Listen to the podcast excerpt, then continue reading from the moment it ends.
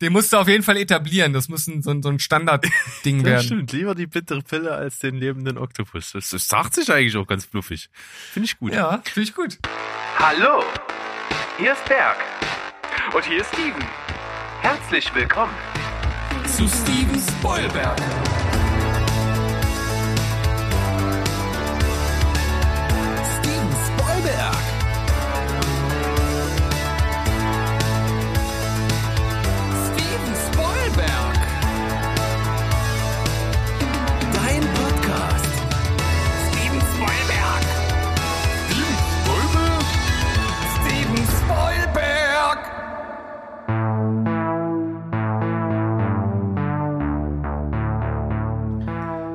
Heidi O Welt, hallo ihr Süßen da draußen, ihr Schnuckeligen, wir sind wieder am Start. Steven Spoilberg, euer liebster Film- und Serien-Podcast.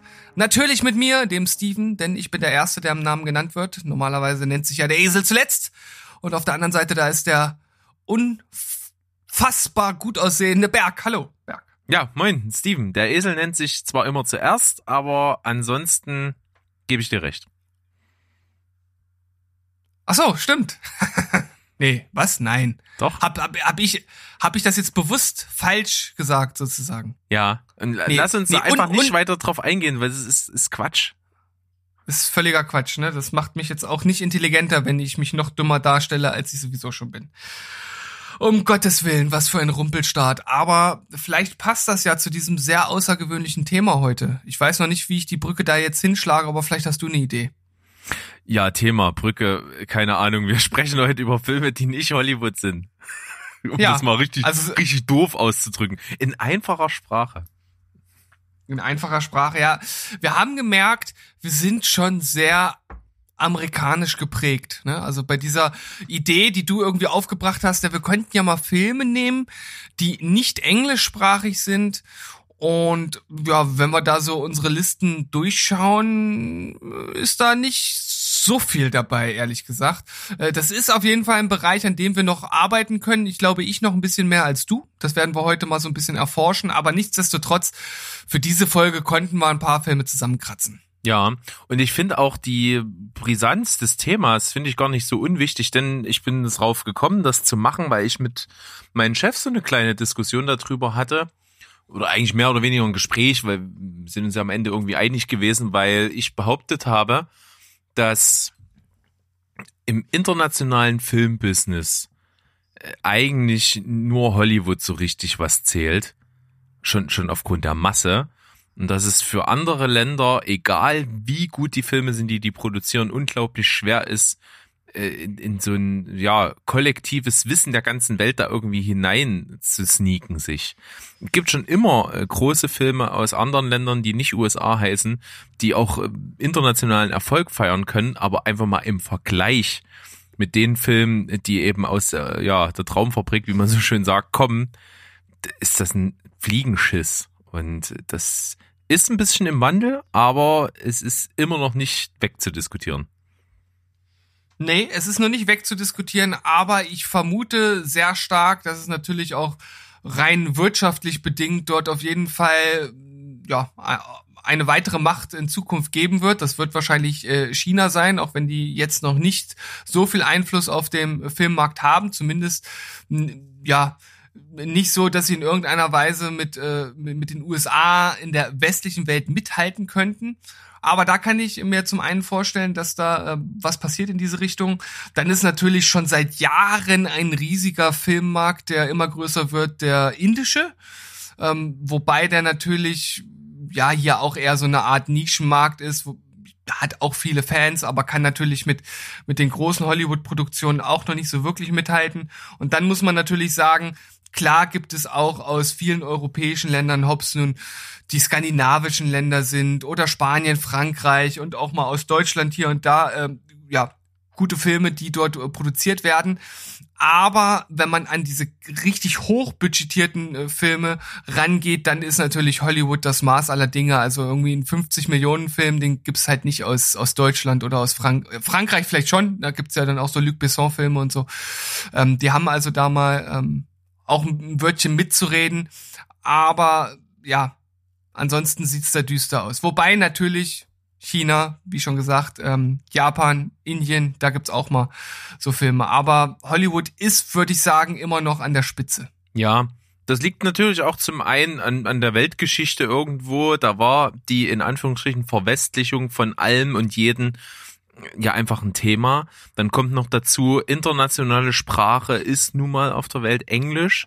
Da haben natürlich ja. die Filme aus USA und England natürlich einen Vorteil, dass die auch in möglichst vielen Ländern verstanden werden können, die nicht eben englischsprachig sind auch. Das funktioniert. Zum anderen geht es ja auch darum, die Oscars sind ja irgendwie ein etablierter Name in der Filmwelt. Es gibt unglaublich viele bedeutende Filmfestivals und sowas, aber so richtig für die Masse, für den Mainstream und sowas ist immer noch irgendwie Oscar ein Begriff, das kennt jeder, aber es kennt zum mhm. Beispiel nicht jeder die Filmfestspiele von Cannes oder von Venedig oder so. Das, das sagt dann schon vielen nicht mehr was, aber Oscar kennt eigentlich jeder. Und mhm. da habe ich mir nochmal genau angeguckt, weil ich es gar nicht so genau wusste, wie da nochmal so das Nominierungsprozedere vonstatten geht, äh, weil da ja sicherlich auch mit drin begründet ist, inwieweit jetzt ein Film da aus dem Ausland Gewicht bekommt oder eben nicht. Und da habe ich mir nochmal die, wie, nennt, wie nennt sich das, die Vorhand, nee, die, die Vorschlagsregularien angeschaut. Das ist das mhm. Auswahlverfahren. Und da geht es darum, es gibt nämlich eine Bedingung, die ein Film erfüllen muss, um überhaupt äh, mit ins Oscar-Rennen zu gelangen. Und zwar ist das jeder Spielfilm, der zwischen dem 1. Januar und dem 31. Dezember des jeweiligen Jahres im Gebiet von Los Angeles County erstmals mindestens sieben Tage lang in einem öffentlichen Kino gegen Entgelt gezeigt wurde. Aha, okay, das wusste ich auch noch nicht. Ja, das ist die Bedingung. Ist, glaube mhm. ich, jetzt für die Oscars, die 2021 jetzt stattfinden, für das Jahr 2020 ein bisschen anders. Da gibt es ein paar Sonderregularien, aber da reden wir drüber, wenn es soweit ist weil ja wegen der Kinosituation und so weiter und so fort.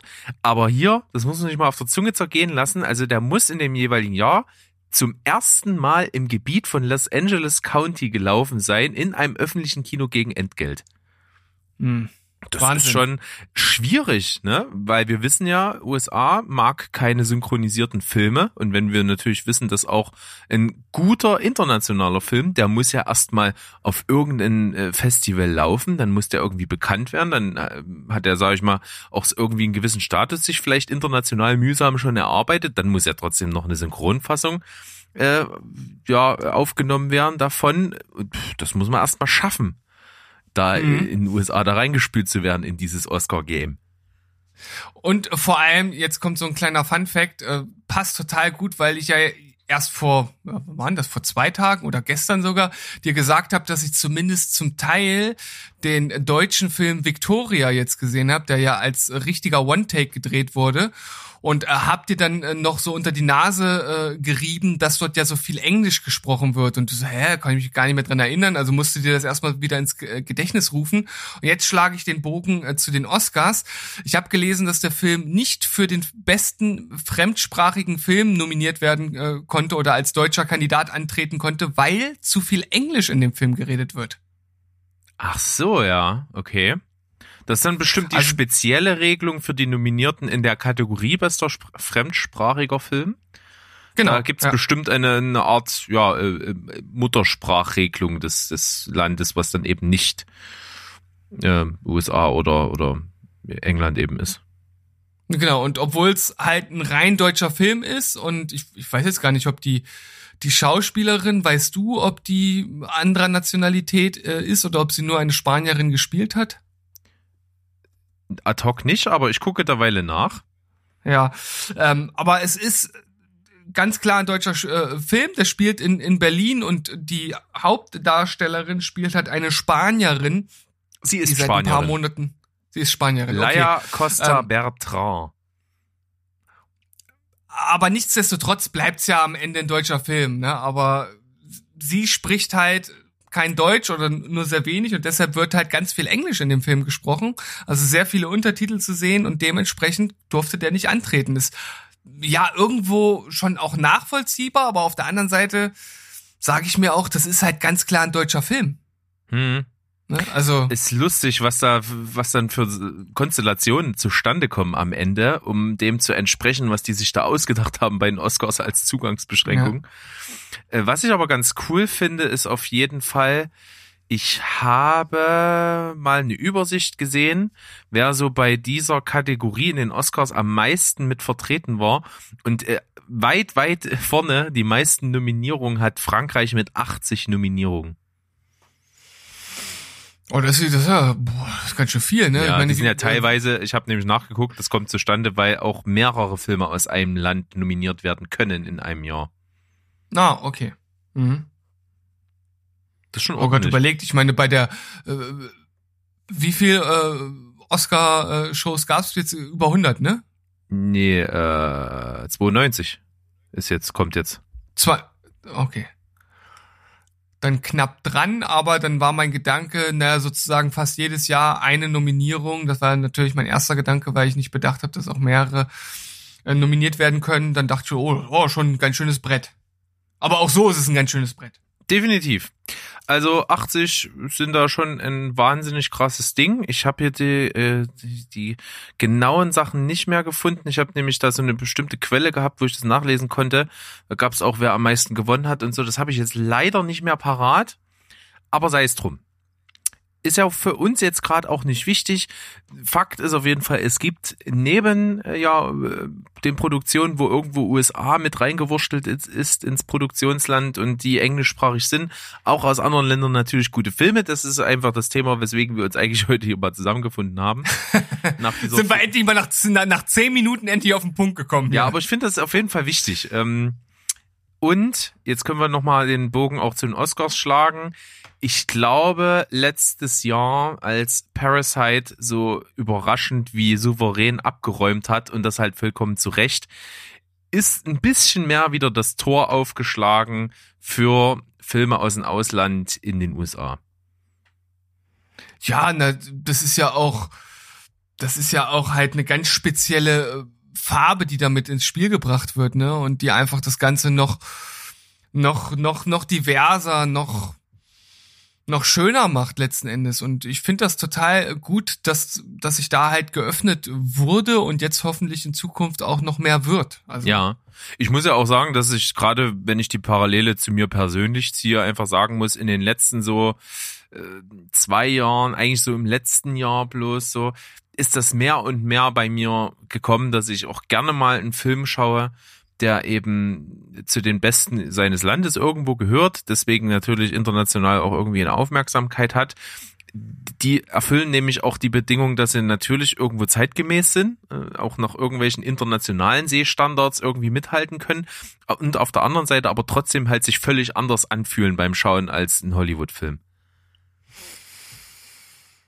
Ja, das äh, merkt man natürlich besonders, finde ich, bei Filmen aus Asien. Also mh, vor allem, wenn man da noch nicht viel geschaut hat, dass die ein ganz anderes Verhältnis zum Medium Film haben und da ganz anders rangehen. Natürlich auch einen ganz anderen Habitus an den Tag legen und das fließt da alles mit ein, auch wenn sich natürlich die Welt äh, insgesamt immer mehr globalisiert und immer westlicher wird, aber trotzdem ist das Feeling, das Gefühl, das, das da so mitschwingt, schon ein anderes. Aber das ist ja auch spannend. Und warum sich nicht mal auf neue Dinge einlassen?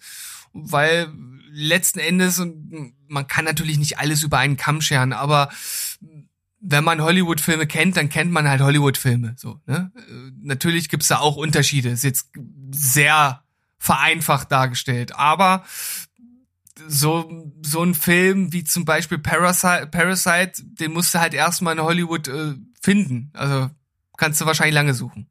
Eben. Und deswegen wird der sicherlich jetzt hier in unserer Liste gar nicht auftauchen, weil wir ihn jetzt ja A schon genannt haben, B, der natürlich so, so einen Status eingenommen hat, dass der vor allen Dingen im Bewusstsein der Filmwelt auch über die, die Grenzen äh, hinaus irgendwo gegangen ist, also auch im, im Mainstream-Bewusstsein schon mal irgendwie jemand was von Parasite gehört hat. Und deswegen braucht man den ja hier nicht nochmal gesondert nennen. Trotzdem äh, wird es wahrscheinlich irgendeine Nennung oder zwei aus Südkorea geben, die durchaus äh, sehr, sehr gute Beiträge im internationalen Filmmarkt geliefert haben.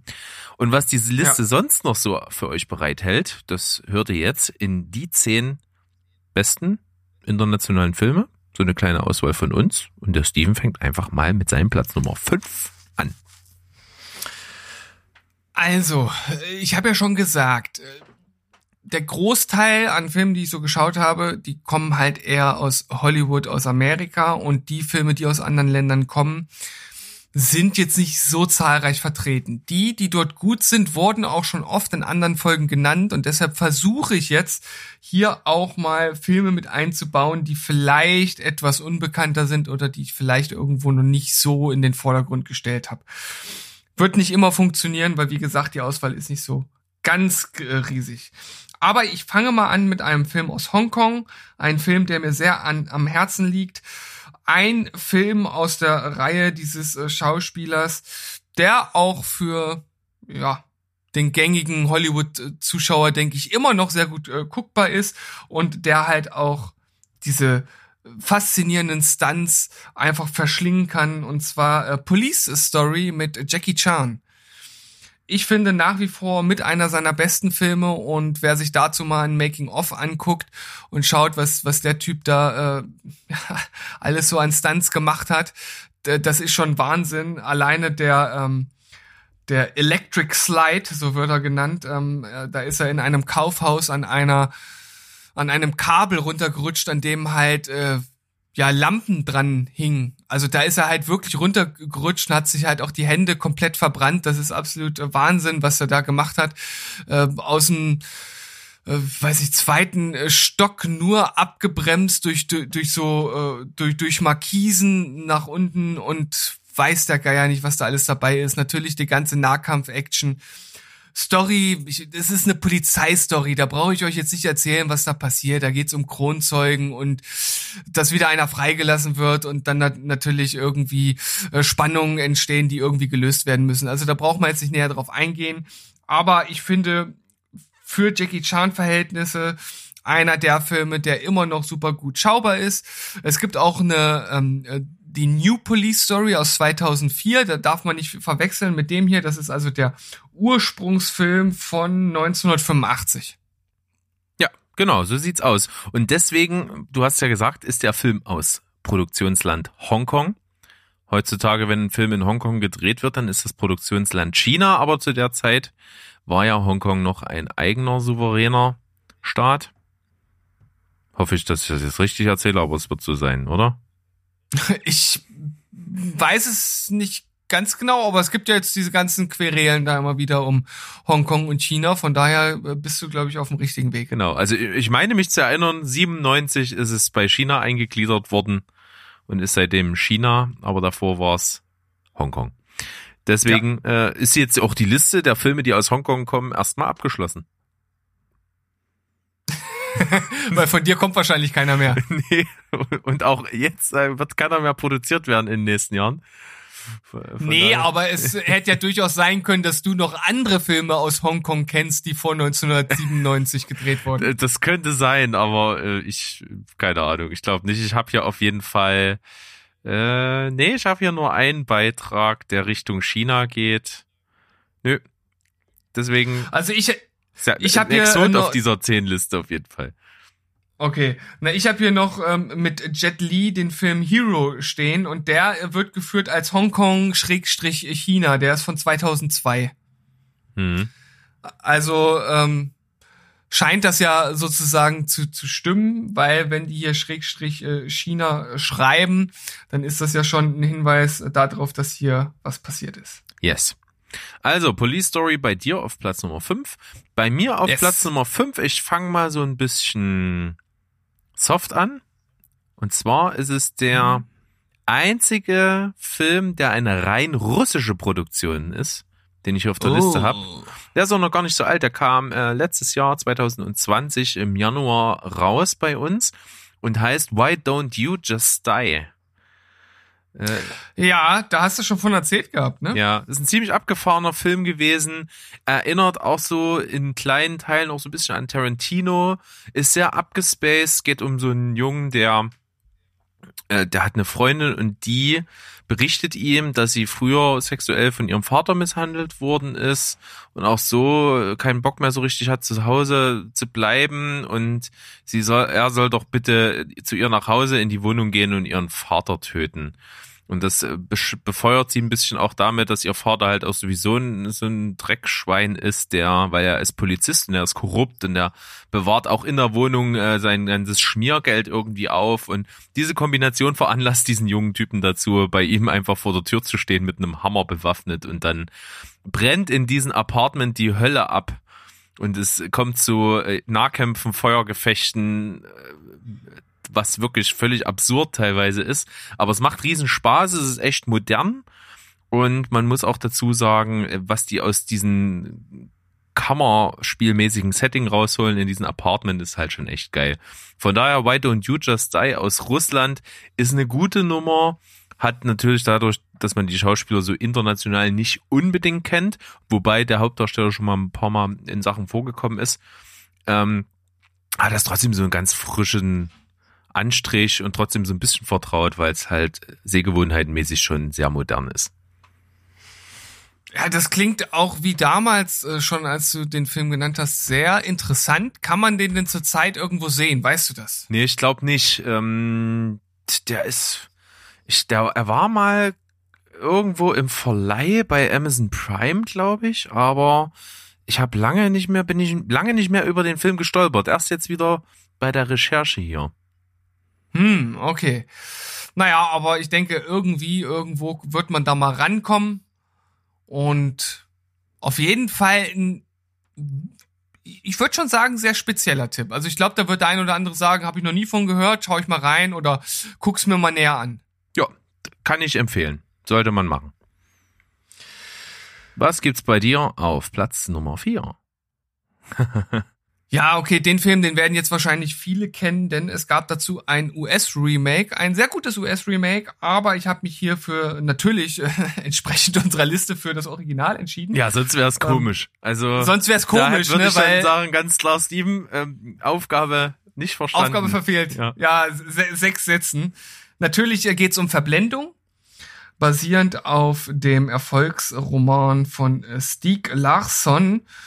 Und tja, worum geht's? Es geht um einen Mord, der schon vor Jahren geschehen ist, und zwar an Harriet Wanger. Und ja, Jahre später möchte ihr, ist es ihr Großvater? Ich glaube, ne? Ihr Großvater? Oder ist es ihr Vater? Das ist ihr Großvater, ja. Ihr Großvater, ja. Ihr Großvater dann doch nochmal das Ganze irgendwie aufrollen und äh, engagiert den Enthüllungsjournalisten Michael Blomquist und der wird dann letzten Endes auch noch von einer Hackerin von Lisbeth Salander unterstützt. Und die sollen dann sozusagen etwas in die Familiengeschichte und in diesen Fall eintauchen. Und wie nicht anders zu erwarten, stößen, stoßen sie da auch auf Grausames und Schreckliches. Und äh, das ist wirklich äh, spannend gemacht. Das hat auch einen äh, schönen Twist zum Schluss, wie das natürlich zu so einem Krimi auch dazugehört. Also man rätselt irgendwie mit, das ist äh, spannend gemacht. Die Schauspieler sind gut. Also das ist richtig, richtig gut gemachter skandinavischer Krimi. Ja, gehe ich vollkommen mit. Ist ein richtig guter Film. Wahnsinnig tolle Geschichte, die da erzählt wird. Äh, Der ähm, Journalist aus dem Original, aus dem skandinavischen Original, ist ja leider schon tot. Äh, Mhm. Michael Nyquist war das, glaube ich. Ja. Der ist schon tot. Aber natürlich leben die Leute aus dem Remake noch. Und also ich kann es nicht mit hundertprozentiger Sicherheit sagen, aber ich habe das mal so versucht nachzuvollziehen. Es ist ja dieses Remake der, des ersten Teils, Verblendung ist ja rausgekommen und dann war Mhm. lange Zeit Ruhe und jetzt habe ich mal festgestellt, es sind in diesem Konglomerat äh, der amerikanischen Umsetzung dieser Verblendung oder dieser Millennium-Trilogie auch noch weitere Filme rausgekommen. Also mindestens zwei habe ich entdeckt. Mhm. Aber ich habe da noch nicht nachgeforscht, inwieweit die da wirklich zusammenhängen und ob das vielleicht sogar wirklich die Fortsetzungen sind, die es eigentlich in der öffentlichen Meinung nie gegeben hat. Also irgendwie hängt das zusammen. Ich muss da noch mal äh, nachforschen, aber das fand ich echt ein bisschen komisch. Ich kann dir jetzt gar nicht genau darauf antworten. Ich weiß gar nicht, was ich dazu sagen soll, weil ich das auch nach diesem US-Remake nicht mehr so wirklich verfolgt habe. Also ich habe das dann so aus den Augen verloren. Es äh, war mir dann auch letzten Endes nicht so wichtig, äh, das irgendwie ja weiter zu verfolgen. Von daher keine Ahnung. Ja, ich nehme es mal als Hausaufgabe mit. Vielleicht kann ich es dir in der nächsten äh, normalen Steven Spielberg Folge am Sonntag schon erzählen. Auf jeden Fall weiß man, dass der zweite Teil in der Development Hell irgendwo vers versandet ist. Und dann, ja, also wir wissen definitiv, dass es nicht mit den Schauspielern aus Teil 1 ist. Von daher ja. ist es nicht mehr so ganz kontinuierlich. Schön gewählt, äh, war in meinen Überlegungen mit dabei, aber ich habe fast damit gerechnet, dass du das mit reinbringst. Das sollte hier definitiv auftreten. Stellvertretend, wie du schon sagst, für Skandinavien haben wir hier die Produktionsländer Schweden und Dänemark. Und was du hier von Skandinavien nicht mit drin hast, würde ich einfach auf meinen Platz Nummer vier packen. Ja. Und zwar aber in abgefahren, weil ich hier wirklich einen Film habe, der kein reines Stück aus dem Land ist, sondern eine, eine ja, Kollaboration von zwei Ländern, die man vermeintlich nicht zusammenführen möchte. Auch ein Film aus 2020, den ich hier mitgebracht habe, und zwar Master Cheng in Poyan Yoki. ist ein echt schöner Film. Also ist wirklich ein guter Feel-Good-Movie, der hauptsächlich eine finnische Produktion ist und auch in Finnland spielt, aber in Zusammenarbeit mit China. Und äh, das sind auch genau die beiden Kulturen, die in diesem Film aufeinandertreffen. Denn Master Cheng ist einfach ein alleinerziehender Vater, der aus China nach Finnland kommt, dort nach einem mysteriösen Mr. Fongtron sucht, den er irgendwie nicht findet und in so einen kleinen Kaff, in so einem Diner sozusagen dort versackt und dort eine junge Finnin kennenlernt und ja, die, die kommen sich auch näher, weil äh, die verbringen dort viel Zeit miteinander. Er fängt dann auch in dem Lokal an zu kochen und macht dort so eine kleine kulinarische Revolution in diesen Ort. Und so entwickelt sich diese Geschichte natürlich in so einer Liebesgeschichte. Das macht echt viel Spaß. Wer auf viel Good Movies steht, wer auch so eine so eine leichte Romanze äh, gerne mal sich anschaut mit viel Humor und Witz und natürlich den Eigenheiten sowohl von China als auch von Finnland der ist ja absolut gut beraten und richtig Hunger macht der Film auch. Das ist auf jeden Fall schon mal ein gutes Argument dafür, würde ich sagen. Und vor allem der derjenige, der den Titel ausgesucht hat, also der muss auf jeden Fall eine, äh, eine, eine Berufs-, äh, eine, eine Jobbeförderung bekommen. Denn äh, der macht äh, halt richtig Lust auf mehr, weil er einen halt so viele Fragezeichen ins Gesicht zaubert. So ist es auch. Pujanjoki ist tatsächlich auch wirklich der kleine Ort, in dem das dann da spielt. Das ist, äh, ich glaube, mitten irgendwo Richtung Lappland befindet sich das, also im Norden von Finnland. Äh, ist besticht natürlich vor allen Dingen durch seine Landschaft. Das ist halt was direkt zu Beginn des Films halt auch auffällt, weil sie ihn auch so vom Feeling her natürlich schon mal anders macht als eine Hollywood-Produktion, weil so die, die, die Berglandschaften und so die Fjorde und so in Finnland, das hat so einen eigenen Stil. Und wenn das Ganze dann noch äh, mit einem Asiaten in der Hauptrolle ist, der halt dieses typische ähm, alles ist in Balance und Yin und Yang und das muss in alle Lebensphasen einfließen, natürlich auch in die Küche und so, dann da so aufeinander trifft, das finde ich einfach cool und das ist ja was, was mich sowieso kriegt. Also wenn in Filmen thematisiert wird, dass so verschiedene Kulturen, die gar nichts miteinander gemein haben, aufeinandertreffen mit ihren traditionellen Eigenheiten und Bräuchen und sowas, dann finde ich das richtig toll. Ja, auf jeden Fall. Das macht immer Spaß. Und ich würde sagen, zum Abschluss äh, muss ich jetzt natürlich noch mal ganz kurz äh, klarstellen, war natürlich völliger Quatsch, was ich gerade gesagt habe. Das klang ja so, als wenn es Leute gibt, die als Job nur hätten, sich äh, Titel für Filme auszudenken. Äh, es gibt zwar Leute, die sich äh, andauernd Namen für irgendwelche Ikea-Produkte ausdenken, das gibt's. Aber äh, in der Regel ist es natürlich der Drehbuchautor, der der sich auch den Titel für sein Werk ausdenkt. Ähm, aber der kann äh, gerne auch eine Gehaltserhöhung bekommen. Ja, Hauptsache jemand kriegt eine Gehaltserhöhung, dann bin ich zufrieden. ja, genau. Okay, wollen wir mal äh, von äh, Finnland beziehungsweise China, aber äh, China klammer ich jetzt einfach mal aus, weil der Weg dann doch etwas kürzer ist, mal den Weg ins eigene Land machen. Ja, nach Deutschland. Nach sollte Deutschland. Man nicht vergessen. Und sollte man nicht vergessen, gibt's jetzt natürlich ja, einige Filme, die man durchaus nennen könnte, wobei ich jetzt letzten Endes kein Riesenfan des deutschen Films bin. kann natürlich gerade die ganzen Filme, die um, um DDR und Co. Äh, sich ranken, um, da kann man natürlich einiges aufzählen. Da ich da aber nicht so Fan von bin und mein Metier dann doch eher in dem, ja, 2000, was, 2019 erschienen? Ja, 2019, der Systemsprenger ähm, erschienenen Film. Das ist natürlich mehr mein mein Metier, da ich ja als als Lehrer tätig bin und es dort um ein Kind geht, das ja ins System nicht mehr reinpasst, weil es einfach sich nicht entsprechend verhalten kann, das nie wirklich äh, gelernt hat und es nicht die entsprechenden Fachkräfte gibt, die sich um dieses Mädchen kümmern können und ja, es, es gibt so eine Abwärtsspirale, die irgendwie ziemlich niederschmetternd ist in dem Film und am Ende sitzt man eigentlich da und schlägt nur die Hände überm Kopf zusammen, weil man denkt, so so sieht das System zurzeit wirklich aus. Ich meine, da, da, das ist es, was wir mit diesen Kindern machen. Und äh, leider gibt der Film auch äh, keinen Aufschluss äh, darüber, wie es anders laufen könnte. Das liegt aber auch einfach daran, dass das Thema so unglaublich schwierig ist. Und das in Verbundenheit mit den äh, unglaublich guten Schauspielern, allen voran natürlich Helena Oh, jetzt hänge ich wieder. Kringel, Krängel, Sprengel, verdammt, jedes Mal. Naja. Ja, sie möge es uns verzeihen.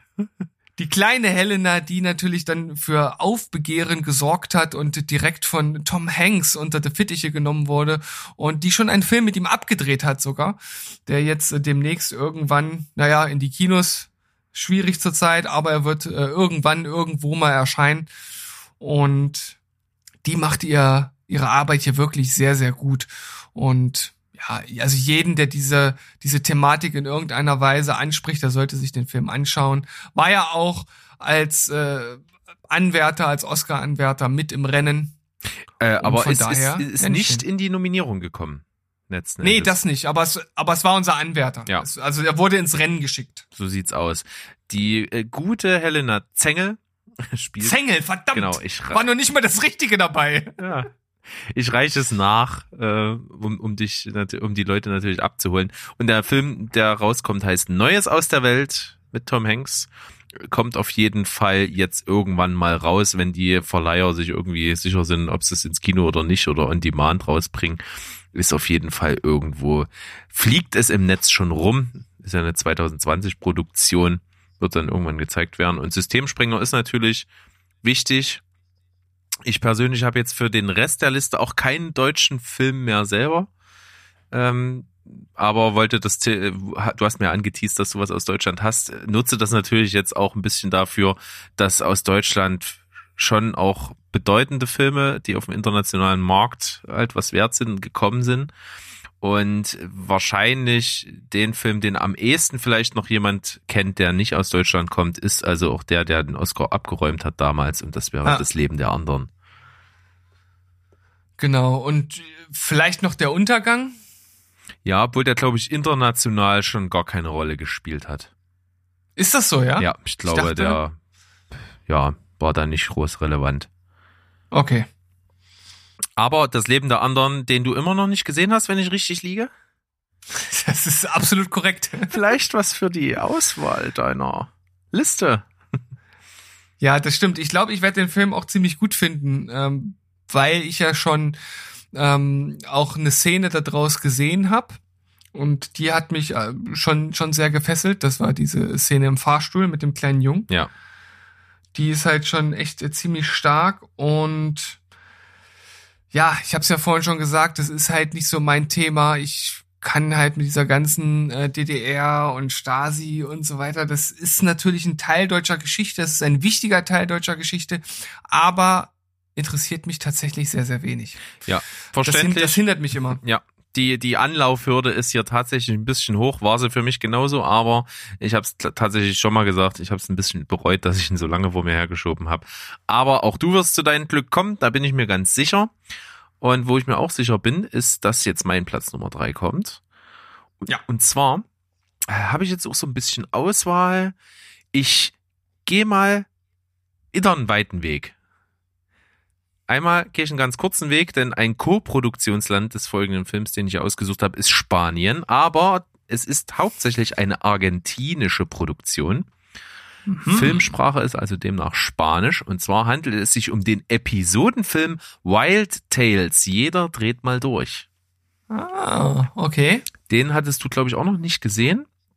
Ich hatte Mhm, damals korrekt. das Glück, den mal in der Sneak zu sehen und das war echt ziemlich cool, weil man das nicht erwartet hat und so ein Episodenfilm ist auch ein ganz gutes, so, wie soll ich sagen, so, so, eine ganz gute Einstiegsdroge für einen Film aus einem anderen Land. Weil du halt gleich äh, so verschiedene Sachen präsentiert bekommst, die alle auch so ein kleines bisschen unterschiedlich sind. Und wenn da mal ein Kurzfilm in dieser Episodenliste nicht so ganz gut kommt, dann hast du halt gleich einen nächsten. Mhm. Das ist halt auf jeden Fall ein großer Vorteil. Wir haben es hier mit Filmen zu tun, die, sage ich mal, Umsetzung von sehr, sehr zyn- zynischen äh, Begebenheiten sind.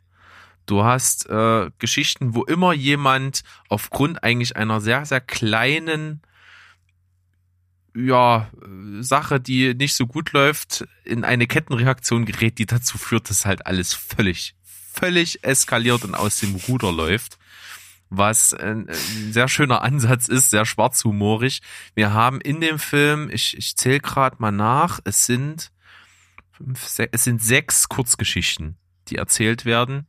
Da ist alles Mögliche dabei, also äh, zum Beispiel eine Hochzeit, wo die, die Braut gleich direkt mal mit einem anderen schläft, irgendwie hinter, äh, in der Küche oder so. Und daraus sich dann, ja, was Unschönes äh, entwickelt, als die ganze Familie davon irgendwie Wind bekommt. Das ist ganz hübsch. Oder einer, der sich auf der Straße, auf der Landstraße wie ein Arschloch verhält und überholt und hupt und so. Und dann aber einen Unfall hat oder zumindest eine Panne und derjenige, den er da so blöd angemacht hat, ihm die, die Chance dann nutzt, um ihn richtig das Ganze heimzuzahlen. Also das ist so das Level, auf dem wir uns bewegen. Das macht riesig Spaß. Hat mich damals echt überrascht, muss ich sagen. Ist aus dem Jahr 2014. Und wenn mich nicht alles täuscht, war der sogar auch nominiert für die, für die Oscars. Echt? Guck grad mal nach. Das würde mich ja jetzt fast überraschen. Ja, war mit nominiert in der Oscar-Verleihung als bester ausländischer Film. Tatsache. Hat aber nicht gewonnen. Ja, ich meine, diese, die Prämisse klingt halt schon äh, wunderbar absurd, aber auch sehr unterhaltsam. Äh, kann ich mir auf jeden Fall sehr gut vorstellen. Ja, macht Spaß auf jeden Fall und ist tatsächlich auch rein filmisch halt wirklich Kunst und es überrascht nicht, dass der für, für diese Oscar-Verleihung für das Land an den Start gehen konnte, weil der halt einfach super gedreht ist, eine schöne Bandbreite zeigt, auch bekannte Leute aus ihren Ländern da mit dahinter standen. Von daher absolut verdient. Wild Tales, argentinische Produktion in Zusammenarbeit mit Spanien. Spanien. Spananien. Spa- Spanien. Ja, wir sind bei Platz zwei angekommen. Ja, es geht heute richtig rasant. Geht heute richtig rasant. Und also ich habe jetzt tatsächlich das, das Problem, dass ich an so einem Punkt angekommen bin, dass nur noch Filme übrig sind, die tatsächlich irgendwie irgendwo entweder schon mal auf einer anderen Liste waren oder auch ja schon mal Thema waren in der Folge. Und äh, ich habe es dir ja schon im Vorgespräch gesagt, ich habe vorher auch mal ein bisschen geschaut, so eine Liste, die besten internationalen Filme, so eine Top 100 habe ich mir angeguckt und von diesen 100 Filmen kannte ich halt 90 einfach nicht. Also ich habe noch nie von den Titeln alleine gehört gehabt. Ähm, also es gibt noch wirklich anscheinend ein riesen Repertoire an Filmen, die wir uns diesbezüglich reinziehen könnten. Aber an dieser Stelle muss ich jetzt einfach auf Filme zurückgreifen, die wahrscheinlich dann doch der ein oder andere schon mal gehört hat. Also wo jetzt keine, ja, Monsterüberraschung mehr kommt. Berg, was mache ich denn jetzt für den nächsten Film? Willst du ein bisschen mitentscheiden? Ich gebe dir das, ähm, die Länder vor, die ich jetzt noch zur Verfügung habe, und du sagst, welchen Film ich nehmen soll. Das finde ich gut. Land. Das ist eine perfekte Vorgehensweise, weil dann kann ich das abgleichen mit meinen und dann kriegt man Vielfalt rein.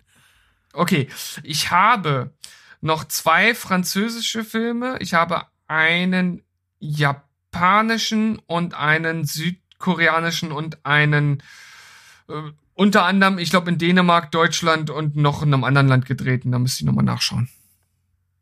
Mm, Dann nimm doch gerne den französischen. Den, den französischen, den von den zwei. Ja, genau. Den, der dir am besten passt, du darfst natürlich auch gerne beide nennen, aber einen logge ich hier ein. Ähm, also ich nehme jetzt einfach mal den, der schon insgesamt auf jeden Fall unbekannter ist, weil einer davon ist eigentlich ein ziemlich großer Film, der weit bekannt sein sollte. Aber den, den ich jetzt nehme, den hatte ich schon mal auf einer anderen Liste, aber er passt hier, finde ich, auch so ganz gut rein. Und zwar Irreversibel Uh, ja. von, von äh, Gaspar Noel. Noé. Ja, ne? Noé. Noé. Äh, die Skandalnudel aus Frankreich, der hat also schon den ein oder anderen Film gedreht, wo äh, Dinge zu sehen sind, die man nicht in anderen Filmen äh, gezeigt bekommt oder die halt einfach so krasse Themen so emotional äh, attackierend äh, verfilmt und so so so freilegend so einen richtig richtig packt von von oben bis unten und einmal durchschüttelt. Und einer dieser Filme ist Irreversibel, der in seinen Szenen sozusagen rückwärts läuft. Also die Szenen selbst laufen ganz normal vorwärts, aber normalerweise ähm, oder anders ausgedrückt, der Film endet mit der Szene, mit der er eigentlich hätte anfangen müssen. Ne? Genau.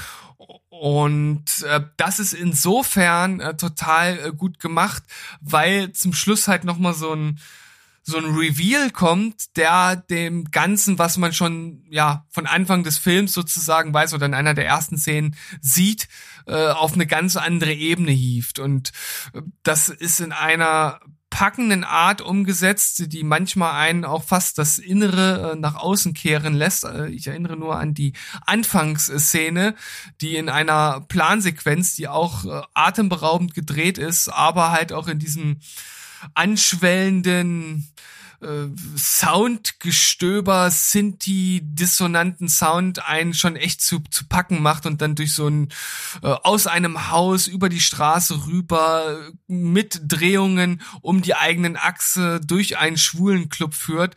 Äh, ja, so in der Art ziemlich einzigartig ist. Und äh, wen das jetzt schon angefixt hat, der sollte sich den Rest auf jeden Fall äh, geben. Aber ihr solltet hartgesotten sein. Ja. Das sei, das sei gesagt. Äh, also wirklich absolute Triggerwarnung für diesen Film. Äh, es ist ist recht gewalttätig, es ist sehr explizit, es geht auch um äh, Vergewaltigung.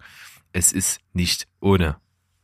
Ja. Also äh, meine Frau äh, täte gut daran, sagt sie, wenn sie den Film niemals gesehen hätte.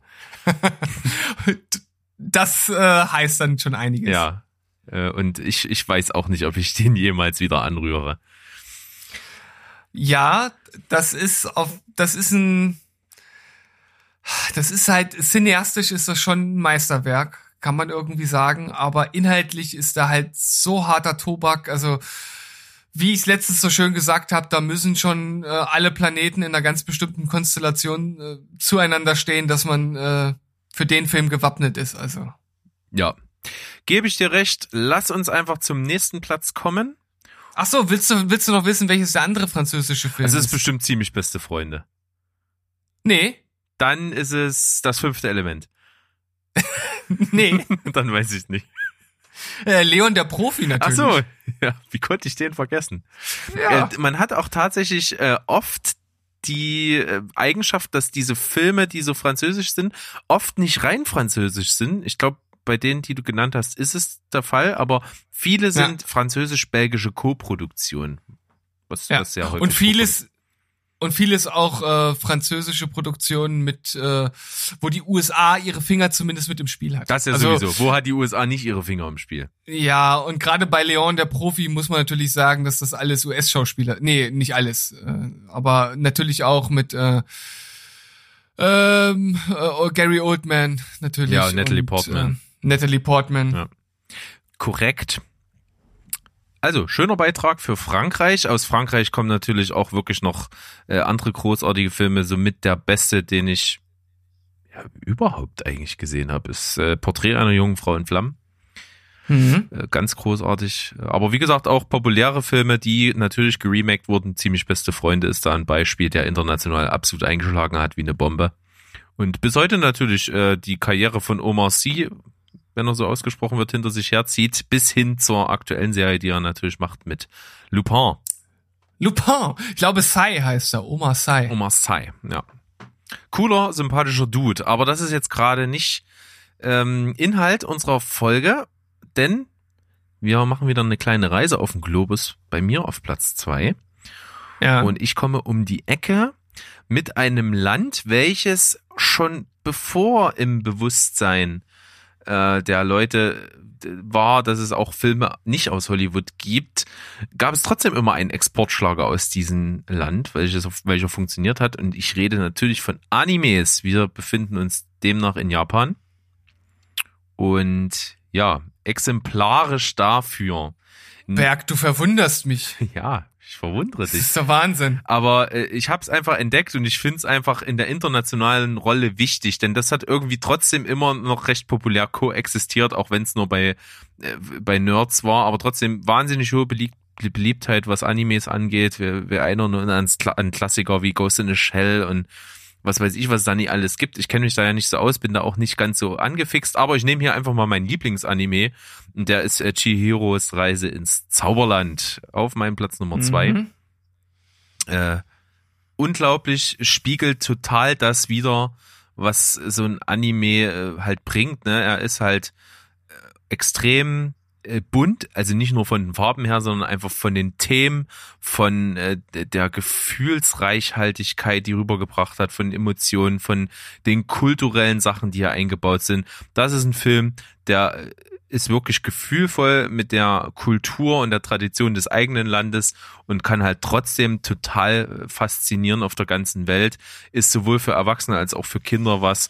Äh, Viel kann man zu dem Film gar nicht erzählen. Er ist halt einfach äh, die Reise von Chihiro ins Zauberland. Das ist einfach das, was da passiert. Sie ist mit ihren Eltern am Anfang unterwegs in, in einer scheinbaren Geisterstadt. Die Eltern verwandeln sich auf einmal in Schweine und sie hat keine Möglichkeit mehr von diesem Ort zu entkommen, weil er halt von Wasser umschlossen wird. Und dann befindet sie sich in dieser Welt, die auf einmal zum Leben erweckt wird, gefüllt wird mit den seltsamsten Fabelwesen auf einer Odyssee, um ihre Eltern wieder zu befreien, in die, ihre menschliche Form zurückzukehren und dann ja dem Land zu entkommen. Und dabei erlebt sie allerhand Abenteuer und das ist einzigartig und deswegen für mich halt der absolut beste Anime aus Japan. Und auch Oscar prämiert. Ja, zu Recht. Zu Recht. Und äh, ich sag mal, äh, da ich ja eben auch schon Japan mit in der Auswahl hatte, kannst du dir ja sicherlich denken, welcher Film das dann gewesen wäre, oder? Na sicherlich, Your Name, gestern, heute und für immer. So sieht's aus. Das ist nämlich mein äh, Lieblingsanime, also tatsächlich ein nicht Studio Ghibli äh, Anime. Aber ich finde den einfach so herzerwärmend und so schön. Ich glaube, das ist tatsächlich auch so ein Film, den könnte ich mir äh, ja öfter anschauen, was ich ja nicht so häufig mache. Also einmal so im Jahr oder so. Ja. Aber wenn wir auf Ghibli nochmal rübergehen, dann ist bei dir natürlich Prinzessin Mononoke ganz hoch auch mit im Kurs. Jawohl. Und äh, der uns beiden ja sehr gut gefallen hat, war ja mein Nachbar Totoro. Mhm. Das sind also schon die großen Sachen, äh, neben so solchen Filmen wie Das wandelnde Schloss, Das Schloss im Himmel, letzten Glühwürmchen, den wir beide nicht gesehen haben, oder? Ja, ich glaube, ich habe den irgendwann, also wirklich langer Zeit gesehen, aber so, dass ich mich an praktisch nichts erinnere. Und ich finde es halt super schade, dass er leider nicht in diesem ganzen Netflix-Paket mit drin ist. Aber Ja, dann hätte ich mir nämlich wahrscheinlich auch schon angesehen. ja, auf jeden Fall. Ansonsten äh, der- Mohnblumenberg, Poco Rosso, also da gibt's einiges noch, was man entdecken kann. Jawollo. Also, Japan haben wir auch jetzt mit auf der Liste. Und dann können wir doch ganz locker flockig rüber switchen zu deinem Platz Nummer eins. Darf ich mir da auch ein Land Ja. wünschen? Ich kann dir wieder eins vorgeben, ja. Aber äh, so ganz, also wenn dir, wenn dir jetzt sagst Kongo, dann stehe ich natürlich blöd da. Nee, äh, von denen, die du schon genannt hast. ja, dann sag mal. Südkorea. Südkorea, okay. Hätte ich jetzt tatsächlich auch äh, genommen und wahrscheinlich auch einen Film, den viele kennen, weil es da auch ein US-Remake gab, ein äh, Remake, das so überflüssig ist wie in eine dritte Brustwarze, aber das sei, das, sei mal dahingestellt. Es handelt sich natürlich um den absolut großartigen Oldboy. Yes, damit habe ich, darauf habe ich gehofft und damit habe ich gerechnet. Ja, also man hätte hier tatsächlich viele Filme auch nennen können, die äh, eine ähnliche Kragenweite haben, vielleicht etwas anders ausgelegt sind, aber das ist ein Film, der schon auch durch seine südkoreanische Machart irgendwo bestimmt wird, aber trotzdem, glaube ich, auch für viele westlich orientierte Zuschauer auch faszinierend ist. Also wie dieser, diese Geschichte aufgebaut wird, um einen jungen Mann, der zehn Jahre, nee, 20 Jahre, ne, glaube ich sogar. 20 15? Jahre in einem Raum, 15, wir, verdammt, wir, wir, wir schmeißen mal Zahlen in den Raum. wir, wir schmeißen, also eine sehr lange Zeit in einem Raum eingeschlossen wird. Er wird dort mit Essen versorgt. Der einzige Kontakt zur Außenwelt ist ein Fernseher. Und eines Tages wird er einfach freigelassen. Und was dann passiert, ist sozusagen sein Rachefeldzug, den man dann beobachtet. Und das Ganze wird, ja, sozusagen in einer ganz bestimmten Art und Weise aufgearbeitet und hatte einen sehr morbiden äh, Twist, der wirklich auch dann wie so ein äh, Schlag in die Magengrube ist und das ist auch tatsächlich etwas, was den Film dann nochmal auf ein ganz anderes Level hebt und hat halt auch legendäre Szenen. Ich sag nur die, die Hammer-Szene, in der sich der Protagonist äh, nur bewaffnet mit einem Hammer durch eine Horde von äh, Gegnern prügelt. Das Ganze natürlich auch äh, höchst brutal, aber auch ästhetisch in Szene gesetzt und äh, vor allem, wie das kameratechnisch auch realisiert wurde, ist ein, ja, eine eigene, ein eigenes Level, äh, sozusagen Boss, Bossstufe ist das. Und äh, ja, der Film muss ja genannt werden. Das ist ein, das ist wirklich ein, ein südkoreanisches Meisterwerk. Total. Ähm, äh, Oktopusse, Oktopie mögen den Film nicht. Das kann ich schon mal sagen. es Ja. gibt eine Szene, in der der Hauptdarsteller auch einen lebenden Oktopus verspeist, der ja in Korea als Delikatesse gilt. Und diese Szene musste viermal gedreht werden. Das ist jetzt für Tierschützer nicht so schön, eine bittere Pille zu schlucken, aber lieber die bittere Pille als den lebenden Oktopus, glaube ich. Sage ich immer, so ein Spruch von mir. Ähm, Ja, den musst du auf jeden Fall etablieren. Das muss ein, so, ein- so ein Standardding werden. stimmt. Lieber die bittere Pille als den lebenden Oktopus. Das, das sagt sich eigentlich auch ganz fluffig. Finde ich gut. Ja, finde ich gut. Ja, aber was man äh, tatsächlich noch zu Südkorea... Feigst. Ruhe jetzt. Was man tatsächlich noch zu Südkorea sagen muss, ist, dass die ja halt auch den ultimativen Move gemacht haben vor nicht allzu langer Zeit. Und zwar haben die ja äh, quasi einen Film eines Genres gemacht, was eigentlich äh, typischer Hollywood äh, USA nicht sein könnte und das Game halt einfach auf die Spitze getrieben. Die haben mit Train to Busan einen der besten Zombie-Filme überhaupt gemacht. Ja. Das ist auf jeden Fall noch nennenswert zu Südkorea. Ein ganz wichtiger Vertreter, natürlich nicht zuletzt durch Parasite, den wir ja am Anfang dieser Folge schon genannt haben. Ja, und eigentlich, muss ich sagen, erwarte ich jetzt bei dir auch einen südkoreanischen Film auf Platz eins. Nee, tatsächlich nicht. Äh, Ich habe das einfach jetzt mal genutzt, dass du Südkorea hast und ich gehe auf Vielfalt. Natürlich ist äh, Burning ein Film, der für mich zu Südkorea halt gehört, weil er für mich, für mich ein 10 von 10 Film ist. Aber über den haben wir ja auch vor kurzem erst gesprochen. Deswegen der Vielfalt zugunsten gehe ich Mhm. nach Doch mit dem Film aus Kongo. Ja, nein, ich gehe nach Mexiko.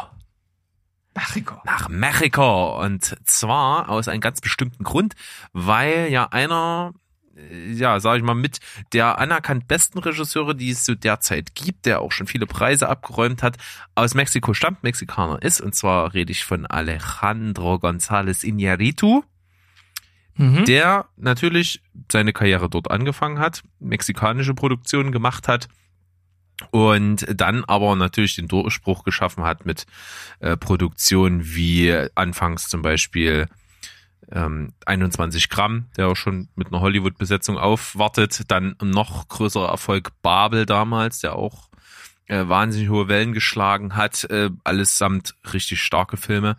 Und dann natürlich irgendwann mal mit Birdman und auch mit The Revenant, äh, Oscar prämiert, rausgegangen ist aus dem Hollywood-Game, seitdem da absolut etabliert ist und alle Welt inklusive mir warten auf den nächsten Streich, den er so bringen wird. Und innerhalb seiner Karriere hat er aber sich, nachdem er schon so große Erfolge gefeiert hat, nochmal rückbesonnen und hat nochmal einen mexikanischen Film gemacht in Koproduktion mit Spanien. Und zwar ist das ein etwas unbekannterer Film, aber ich finde ihn sehr, sehr gut. Und zwar ist das Beautiful. Ja, sagt mir natürlich was. Äh, ist so ein Film, ich weiß nicht, irgendwie, irgendwie. Ich habe natürlich mitbekommen, dass es ihn gibt. Ich weiß, wer dort mitspielt und ich weiß aber auch nicht so richtig, worum es geht. Und das ist so, da habe ich mich nie, nie dran getraut, nicht mal zu gucken, worum es überhaupt geht. Das ist ganz komisch. Es gibt so Filme, da sage ich einfach nee. Ja. Nein, ich will nicht. Kann ich total nachvollziehen. Es ist ja bei dir auch manchmal so, ne, wenn man dich nicht zu deinem Glück zwingt bei bestimmten Filmen und bei einer bestimmten Art von Film und dazu gehören bleischwere Dramen, äh, dann äh, wirst du die dir aus eigenem Antrieb selten angucken. Äh, hier wird's ähnlich sein, ne? wenn, wenn der nicht gerade mal auf irgendeiner Watchlist bei dir landet und von Leuten gewählt wird, die dann sagen, du musst den jetzt gucken, dann wirst du es wahrscheinlich nicht tun. Aber es ist ein toller Film. Er ist mit Javier Bardem in der Hauptrolle. Es handelt sich um ein, ja, eine Milieustory, spielt in Barcelona. Und Javier Bardem ist dort so ein Typ, der ja es auch nicht so richtig in seinem Leben geschafft hat, äh, ist von seiner Ex-Frau getrennt, hat zwei Kinder und versucht sich irgendwie durchzuschlagen und für die Kinder irgendwie eine Zukunft aufzubauen. Das macht er aber halt illegal, weil er so ein bisschen ähm, derjenige ist, der für so ein ähm, Modefälscherring, also gefälschte Markenware, so über Sportartikel und andere Sachen, ähm, da ein bisschen der ist, der die Polizei schmieren soll, damit dieser Ring nicht auffliegt. Damit verdient er so seine Brötchen und mit so anderen sehr, sehr fadenscheinigen Sachen. Also er gibt sich auch so ein bisschen als Spiritist aus, so der so Medium ist und für so Leute so Geisterbeschwörungen und Seancen und sowas macht. Ähm, das ist alles recht trostlos, sehr, sehr ärmlich, in was er da aufwächst und er bekommt eines Tages halt eine äh, Krebsdiagnose, die schon äh, fröhlich metastasiert hat. Das heißt, so richtig viel Zeit, sein, seine Kinder finanziell, wirtschaftlich abzusichern, bleibt ihm nicht. Und da versucht er das eben dann hinzukriegen. Das ist alles ultra tragisch, das ist auch alles so depressiv, wie es klingt. Aber es ist filmisch absolute Obersahne. Iñárritu weiß, was er tut. Das macht er auch hier. Der Film ist auf seine ganz eigene Art besonders, weil der was gemacht hat, was ich mir in anderen Filmen gerne mal wünschen würde. Und zwar hat er so eine ganz besondere Art, die Wahrnehmung von seiner Hauptfigur zu visualisieren ähm, dadurch, dass es dem Hauptdarsteller nämlich so schlecht geht und auch der die Krankheit ihn so langsam zerfrisst, bekommt er so, ich sag mal so Schwächeanfälle und so leichte Halluzinationen, die aber so leicht und unmerklich sind, dass dass die halt äh, nicht so richtig ins Gewicht fallen, aber irgendwie da sind und das manifestiert sich visuell in dem Film immer mal darin, dass Sachen für einen Bruchteil einer Sekunde komisch aussehen.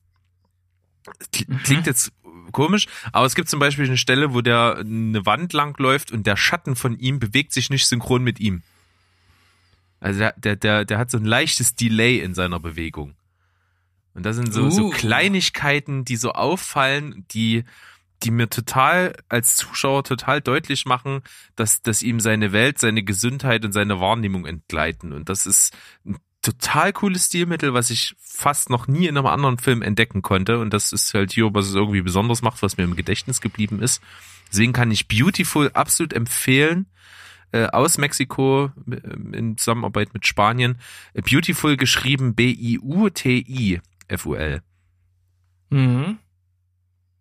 Ja, du sagst, es ist ein bleischweres Drama. Äh, äh, Drama. Äh, jetzt wollte ich, äh, zw- ja, konnte ich mich nicht entscheiden zwischen Drama und Trauma. Und Drama. Aber, äh, und, und, und Drama, ja, okay. Aber ja, schwierig, solche Filme äh, für mich, weil ähm, ähnlich wie vorhin schon gesagt, muss da irgendwie alles stimmen. Ich muss dazu einfach einfach gerade Lust drauf haben, mir sowas Schwermütiges zu geben und auch wenn natürlich der Regisseur großartig ist und auch die Schauspieler, ähm, ist das nicht so mein Ding. Aber das ändert natürlich nichts daran, dass der ja anscheinend cineastisch richtig was zu bieten hat und du hast ihn nicht ohne Grund hier mit auf den ersten Platz genommen und von daher ist das natürlich völlig legitim. So sieht's aus. Und der war damals meines Wissens auch im Oscar-Rennen. Das kann ich sogar mit einer gewissen Unsicherheit bestätigen. Mit einer gewissen Unsicherheit. Das ist doch okay. Das reicht uns. Ja, 2011 Ja. mitnominiert in der Kategorie bester fremdsprachiger Film. Javier Bardem Das habe ich, übrigens, ah, der, ah, hab ich doch gesagt. Hab ich doch gesagt. Ja, hast du. Ich, ich war mir doch sicher, hundertprozentig, habe ich gesagt. Hast du gesagt, ja. Javier Ja, Bardem auch bei dieser Oscarverleihung äh, tatsächlich auch für den Darstellerpreis mit nominiert. Für diesen Film.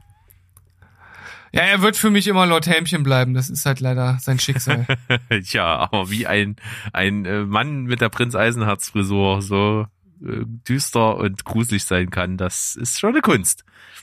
Das ist eine Kunst natürlich. Deswegen ist er auch Schauspieler und ich nicht. Steven, äh, Ja. mal ganz kurz in die Region Honorable Mentions. Will ich jetzt Uh. gar nicht so richtig Filme auspacken, Ah. aber natürlich auch Länder, die es bei uns noch nicht so richtig auf die Liste geschafft haben. Kongo? Ja, Zum Beispiel. Wir, wir, hatten, wir hatten noch letztens hier die, äh, die, die Kung Fu Nazi. Äh, ja. Äh, wie hieß, wie, wie war das? Kung, African Kung Fu Ja, Nazis? ich glaube, das war's. Also alleine dafür muss man doch Afrika hier auch schon mal nennen. Aber äh, mal ganz ab davon. Würde dir jetzt irgendein afrikanischer Film einfallen? Also mir tatsächlich nur äh, ein südafrikanischer und nur weil ich ihn ja jetzt in letzter Zeit gesehen habe. Äh, mein Lehrer, äh, der Krake, ist aus Südafrika. Ja, also äh, ich habe einen einzigen Film gefunden, der äh, ohne Zutun von der USA ist. Und zwar ähm, ist es ein Film, ist ewig her, dass ich ihn gesehen habe. Und zwar The Bang Bang Club heißt Oh, der. okay, das, das, das klingt nach einem Low-Budget-Porno, aber. Nee, gar nicht. Äh, Ist tatsächlich sogar mit Ryan Phillip, den du kennen wirst, besetzt in der Hauptrolle. Trotzdem halt äh, eine Produktion von Kanada und Südafrika. Spielt auch in Südafrika, handelt auch so ein bisschen davon, da geht's um äh, Journalisten in Kriegsgebieten. Hm, Genau, und da okay. gab's mal so eine ganze Handvoll, die so äh, in verschiedenen afrikanischen Ländern sich bewegt haben und die sich auch untereinander kannten und die dann auch aus Sicherheitsgründen einfach sich auch zusammengetan haben, ihre Informationen geteilt haben, ihre Kontakte, um halt möglichst sicher aus diesen Kriegsgebieten journalistisch da wieder rauszukommen. Und deswegen äh, war dieser Zusammenschluss äh, genannt Bang Bang Club und die gab's auch wirklich. Also es ist auf einer wahren Begebenheit. Hm. Das ist aber auch das Einzige, was irgendwie mit Afrika in Verbindung steht, was ich auf meiner Liste habe. Ja, also ich vermute mal, dass es auch gerade so aus Nordafrika oder aus den nordafrikanischen Ländern bestimmt auch die ein oder anderen äh, guten Indie-Filme gibt. Ähm, also ich kann mir vorstellen, dass es bestimmt gute Filme aus, ähm, aus Marokko, Ägypten, ähm, was, was, was haben wir Ich da glaube, oben noch? Sudan Ähm, hat auch, glaube ich, ein paar interessante Beiträge. Ja, Äh, Sudan. Ja. Und wenn wir dann so ein bisschen in die nordische Region äh, da gehen, was nicht mehr so ganz, äh, ich weiß gar nicht, ist das äh, geografisch Afrika? Ist Iran Afrika oder ist Iran Asien? Iran ist Ist Asien. Asien, okay. Ja gut, ich Ja. bin äh, bekennt eine absolute Niete in Geografie.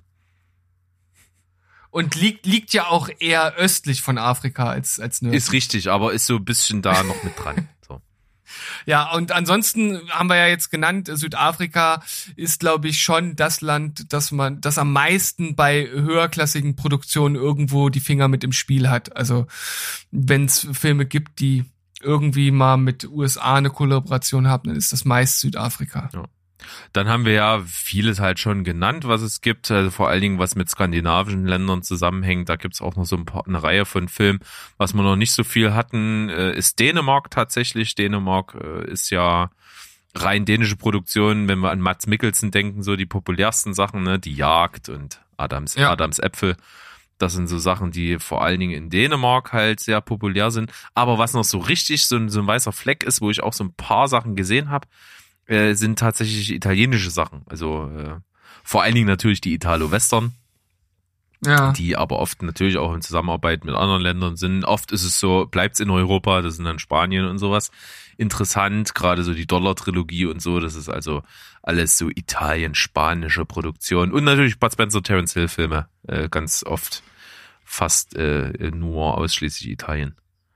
Ja, und vor allem hat Italien auch eine riesige Geschichte im Horrorgenre, ne? Also Genau. Das darf man nicht, das darf man nicht vergessen. Wobei ich äh, davon, ich glaube, nicht einen einzigen gesehen habe und deswegen dementsprechend auch keinen hier in der Liste zu finden ist. Korrekto. Dann äh, deutschsprachigen Raum können wir natürlich auch noch Österreich nennen. Da hatten wir ja einen Vertreter, ich sehe, ich sehe. Äh, als Mhm. Film, der eine rein österreichische Produktion ist, auch äh, sehr, sehr sehenswert. Und äh, wir hatten es zwar gestriffen, aber nicht exklusiv als Land, ist natürlich Spanien vor allen Dingen letztes Jahr mit der Schacht in Erscheinung getreten. Ja, wo, wobei der jetzt äh, natürlich seine Prämisse, die ist cool, aber insgesamt ist es jetzt kein so richtig überragender Film. Nee, aber trotzdem gerade auf äh, populärer Ebene einfach äh, schon gerade durch die Netflix-Publikation äh, weltweit doch schon irgendwie einen Namen erreicht hat. Ja gut, das ist nicht von der Hand zu weisen. Yes. Ich hab, was hab ich denn noch? Ich hab hier äh, noch I Saw the Devil. Das ist auch noch mal ein. Ah, jetzt muss ich muss ich lügen. Ist das auch Südkorea? Ich glaube, es ist auch ein südkoreanischer Film. Ich würde es jetzt Ja. tippen, ja. Und der ist schon auch sehr speziell und hat halt eine Szene und die habe ich dir ja auch schon mal geschickt. Das ist so eine Messerszene in einem Taxi, wo sich die Kamera praktisch permanent im, im Kreis dreht und ich weiß einfach bis heute nicht, wie die das gemacht Nee. haben. Wie, wie, ich ist- weiß es nicht, ist- wie es gegangen ist. Keine Ahnung. Das ist, das ist wirklich ziemlich faszinierend. Insgesamt ist das äh, aber auch ein ziemlich harter Film, sehr anstrengend und deshalb ist er jetzt bei mir nicht ganz vorne gelandet. Und ebenfalls auch insgesamt kein guter Film, aber der hat halt einfach zwei Szenen, die die so überragend sind und ich hatte auch damals schon so davon geschwärmt, als ich drüber geredet habe, ist äh, Villainous, The Villainous. Hm? Da gibt's einmal eine Anfangssequenz, die ist so aus der Ego-Shooter-Perspektive gedreht, als Plansequenz ultra brutal, also wirklich äh, mit äh, Messerstecherei und, und allem drum und dran und, und Blutspritz hier und dort. Und äh, dann gibt's halt so nach dreieinhalb Minuten so eine Szene, wie aus der Ego-Perspektive rausgewechselt wird und wie das gemacht wird, das ist schon ziemlich geil gemacht. Und dann gibt es eine Szene in dem Film, eine Motorradszene, die einfach so geil war, dass äh, die Macher von John Wick äh, 3 gedacht haben, wir kopieren die einfach. Ja. Warum denn auch nicht? Wenn Ehre wem Ehre gebührt, das kann man dann gerne als Hommage filmisch zitieren. Hommage? Und äh, das ist definitiv noch zu nennen. Was noch zu nennen ist, was aber äh, natürlich englischsprachig ist, ist Australien.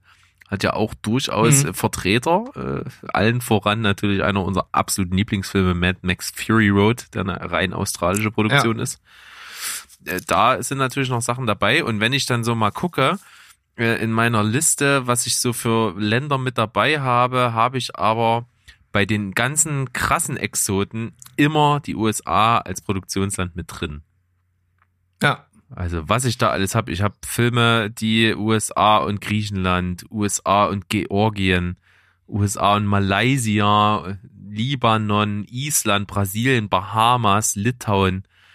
Was habe ich hier noch? Singapur, Serbien, Kroatien, Argentinien, Indien natürlich, Chile, Taiwan, Tschechien, Monaco. ja also im sogar. Grunde genommen Also, die, hm. die, die ganze Rest der Welt im Grunde Wirklich, genommen. also ich habe wirklich aus wirklich sehr, sehr vielen Ländern äh, Filme gesehen, die aber irgendwo mit der USA zusammenhängen.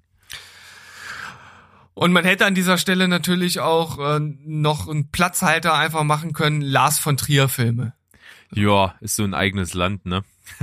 Ist, ja, es steht so ganz für sich, aber letzten Endes sind es ja, ich weiß gar nicht, ob Meist seine ähm, Französisch, Belgisch, sowas in die Richtung. Oder ja, und Dänisch, Dänisch, auch ja, oft. genau. Also jetzt äh, Dancer in the Dark hatte ich jetzt hier noch bei mir auf der Liste, aber habe ich auch erst letztens ähm, in der CCC-Folge gehabt. Also von daher. Traumhaft, Steven. Wir haben, Ja, ja, wir haben uns durch die Welt bewegt. Wir sind richtige weltmännische, äh, internationale Podcast-Leute. Weltenbummler sozusagen. Ja, und das nicht zu knapp. Wir, wir schließen uns gleich Hector an, der äh, eine Reise um die Welt macht. Nee, wie heißt der Film? Hectors fantastische Reise um die Welt oder so ähnlich? Nicht, nicht fantastische Reise. Hector. Unglaubliche Reise um die Welt?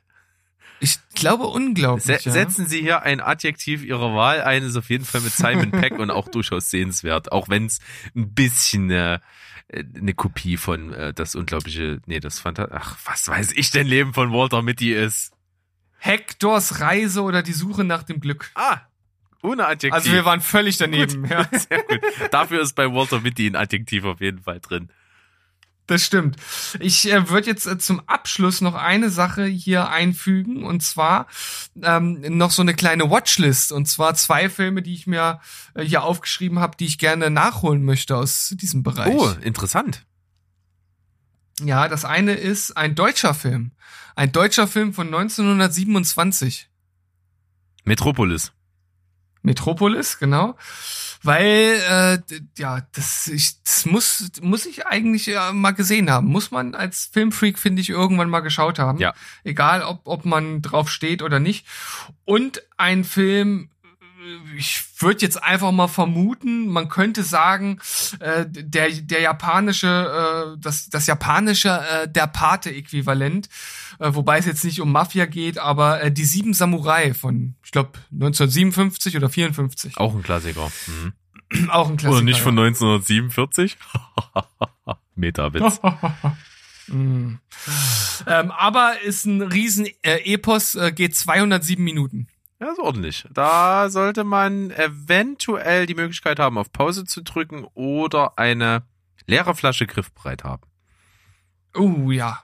Äh, direkt anschließen an, an die äh, Abwasserleitung. Also direkt das, direkt einen Katheter legen, alles klar. oh ja. Kann man machen. Okay, gut. Äh, wenn du das so nennst, also es gibt auf jeden Fall einen Film, der mir bei meiner Recherche zu dieser Liste immer wieder auf äh, ja über die Füße geflogen ist und auch schon in der Vergangenheit immer mal ein Film ist, von dem ich gelesen habe, der auch einen Oscar bekommen hat und zwar Nader und Semin eine Trennung.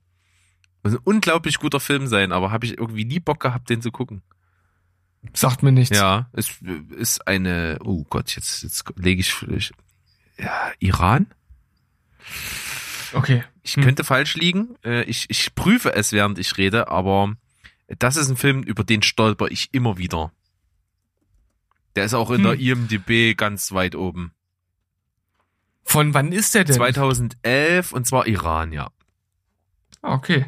Also noch gar nicht so alt, dementsprechend auch schon etwas näher an unseren Sehgewohnheiten.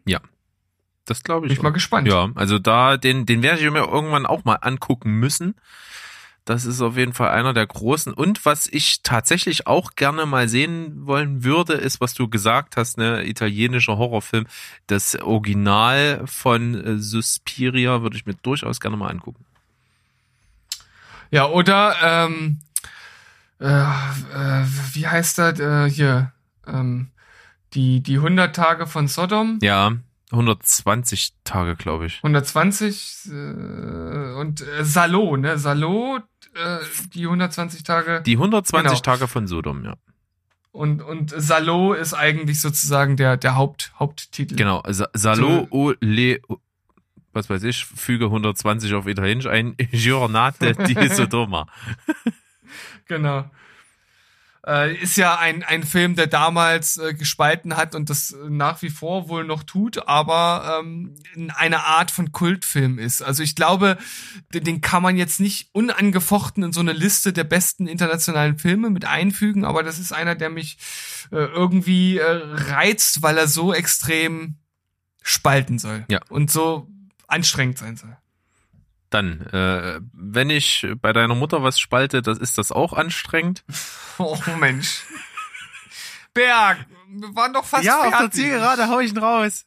Kenn ich nix. Ja. Also, äh, international unterwegs, hoffe, es sind noch ein paar Anregungen dabei. Es gibt ja doch einen oder den einen oder anderen Film, den wir gesehen haben, auch sehr empfehlen können, absolut. Von daher hat die Liste vielleicht auch äh, dem manch einen da draußen was gebracht. Uns auf jeden Fall, wir hatten Spaß. Ich danke dir, Steven. Es war ein inneres Blumenpflücken.